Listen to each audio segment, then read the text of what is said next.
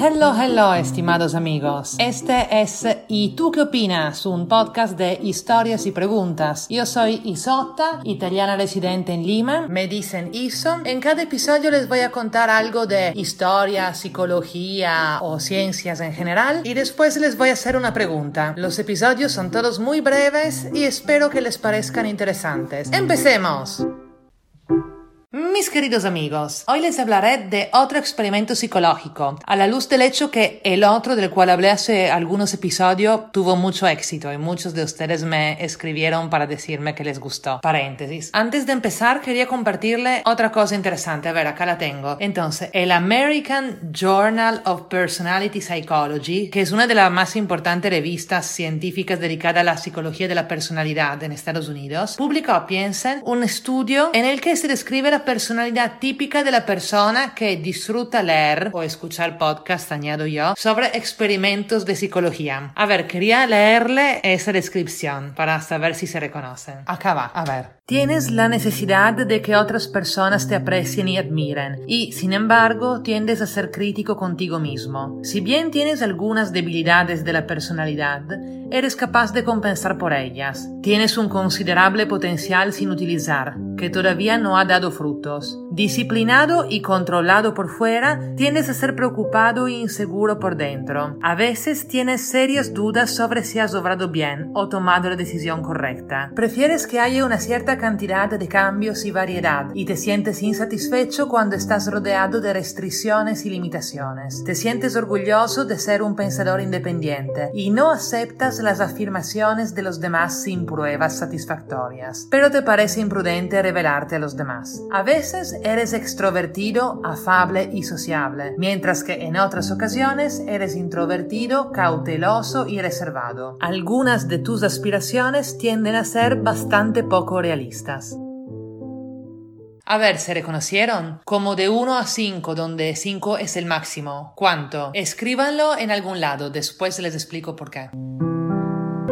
Ok, ahora les cuento del experimento que les decía. En el año 1948, el psicólogo Bertrand Forer, especializado justamente en psicología de la personalidad, sometió a sus estudiantes a un test de la personalidad. Les dijo que llenaran un cuestionario y les dijo que en la siguiente clase les iba a llevar sus respuestas personalizadas. Cuando llegó el día, entregó a cada uno una hoja con su descripción y pidió a cada uno que indicara con un número de 1 a 5 qué tan precisa le parecía. La evaluación media fue 4.2, o sea que los estudiantes se reconocieron bastante.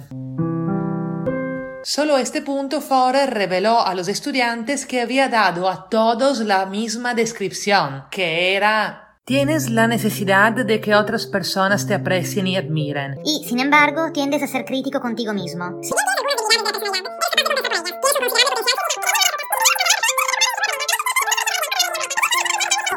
Y sociable, mientras que en otras ocasiones eres introvertido, cauteloso y reservado. Algunas de tus aspiraciones tienden a ser bastante poco realistas. Jaja, no se enfaden conmigo, lo he hecho solo para demostrarle cómo funciona. Bueno, intenté, no sé si funcionó. Lo que quería lograr se llama justamente efecto Forer, del nombre de ese psicólogo. Y para conseguirlo son necesarios tres factores. Uno, el sujeto tiene que creer en la autoridad del evaluador. Y por eso me inventé el nombre de ese journal americano que no existe. Dos, el análisis tiene que enumerar mayormente características positivas 3. El sujeto cree que el análisis aplica solo a él. Esta en mi caso no sabía bien cómo lograrla, así que me vino a la mente esa idea de decir que aplicaba a los que le interesan los experimentos de psicología. O sea, lo que quise hacer fue crear una categoría en la cual esperaba que muchos de ustedes se reconocieran. ¿Y por qué pensé que añadir una etiqueta o una categoría a la descripción iba a aumentar las chances que ustedes se identificaran con ella? Porque había leído de otro experimento sobre el cual ahora les cuento.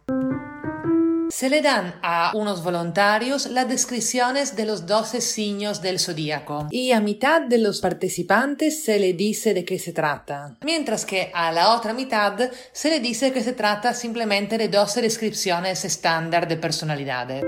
Después se le pide a los voluntarios que elijan la descripción en la que más se reconocen. Entre los que leyeron las descripciones sin etiqueta, no hay ninguna correlación entre la en que más se reconocieron y su fecha de nacimiento y por ende su signo del zodíaco. Mientras que los que sí sabían de qué se trataba tendían a elegir como más precisa la descripción relativa a su signo. Interesante, ¿no? Bueno, volviendo a nosotros, ¿funcionó mi pequeño engaño? De 1 a 5, ¿cuánto les había parecido correcta el análisis? ¿No tanto? Bueno, déjenme que les cuente una parte más del experimento original de Forer. Algún tiempo después fue donde sus estudiantes y les dijo que había perdido los papeles donde cada uno de ellos había escrito qué tan correcta le había parecido la descripción, antes de saber que era falsa. Pidió a todos que por favor fueran sinceros y que escribieran otra vez el voto de 1 a 5 que habían dado en ese entonces. En verdad no había perdido ningún papel